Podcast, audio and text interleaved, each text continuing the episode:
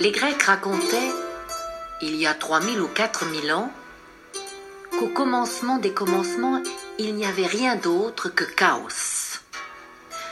Le désordre, le néant, l'abîme.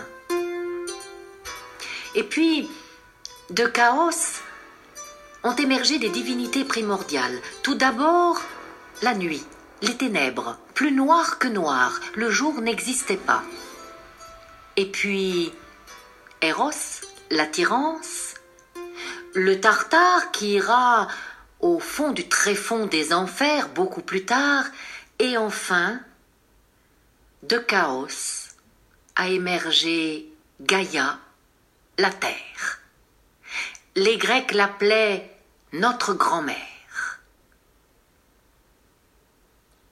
Depuis, le temps a passé, même si le temps n'existait pas. Et Gaïa, toute seule, parce qu'elle l'était, a donné naissance.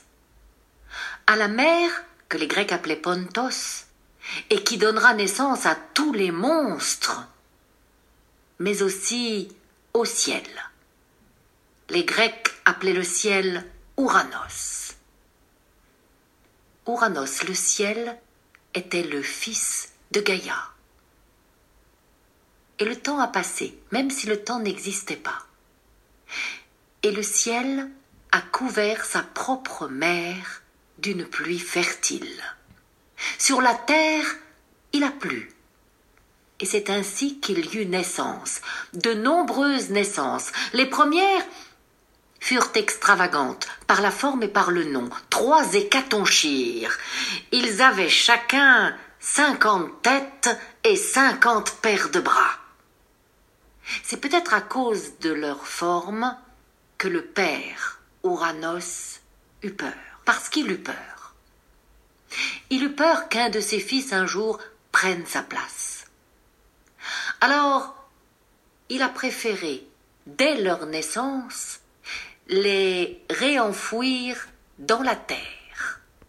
Chaque hécatonchire Ouranos l'a remis dans la terre, en quelque sorte dans les flancs de la mer. Ainsi rassuré, il pouvait continuer de faire enfant. Il a continué de s'unir avec la terre, et il y eut encore trois enfants, des n'a des cyclopes. Eh bien, Ouranos, dès leur naissance, les a remis dans la terre. Et puis, le ciel a continué de couvrir sa propre mère, et il y eut encore de nombreuses naissances. Six ou sept titanides, disaient les Grecs. À la naissance de chacune d'elles, le père remettait l'enfant dans la terre. Et puis il y eut autant de titans. À la naissance de chaque petit titan, enfin petit, ils étaient grands.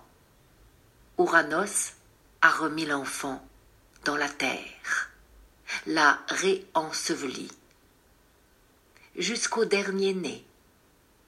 Il s'appelait Chronos. Seulement quand il est né, Chronos, sa mère a dit maintenant Ça suffit. Cet enfant prendra la place de son père, mais elle l'a laissé ensevelir. Et puis, elle a attendu patiemment. Le temps a passé. Et pourtant le temps n'existait pas. Tout était dans les ténèbres. Mais quand Gaïa, la terre, a su que son fils Chronos était assez fort, elle a fabriqué l'acier. Oui, l'acier. Et puis, elle en a fait une serpe qu'elle a bien aiguisée. Puis elle est allée chercher Chronos dans la terre, elle lui a tendu la serpe d'acier, et elle lui a donné ordre pour prendre la place de son père, démasculé, Ouranos lui couper sexe et testicules. Terrible blessure qui a chassé le père?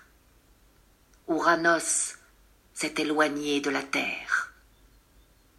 De cette terrible blessure ont jailli trois gouttes de sang qui se sont mêlées à l'eau de mer et qui ont donné naissance, disaient les Grecs, aux géants, et puis à quelques nymphes, celle des frênes, des charmes et des chaînes. De cette terrible blessure ont jailli trois gouttes de lait de vie qui se sont mêlées à l'eau de mer et qui ont donné naissance à celle qui va devenir la plus belle des plus belles, déesse de la beauté et de l'amour, Aphrodite. La belle Aphrodite, la charmante, est née de la blessure de son père et de l'eau de la mer, dans un coquillage nacré, Vénus. Alors voilà, Ouranos, le père, est chassé. Chronos, le fils, peut prendre sa place. Tout est encore dans les ténèbres, et la première chose que fit Chronos fut de créer la lumière, le jour. Et comme le jour a succédé à la nuit, et puis la nuit au jour, et puis le jour à la nuit, et ainsi de suite jusqu'au jour d'aujourd'hui, eh bien, de ce moment-là, le temps existait. Le temps était fixé.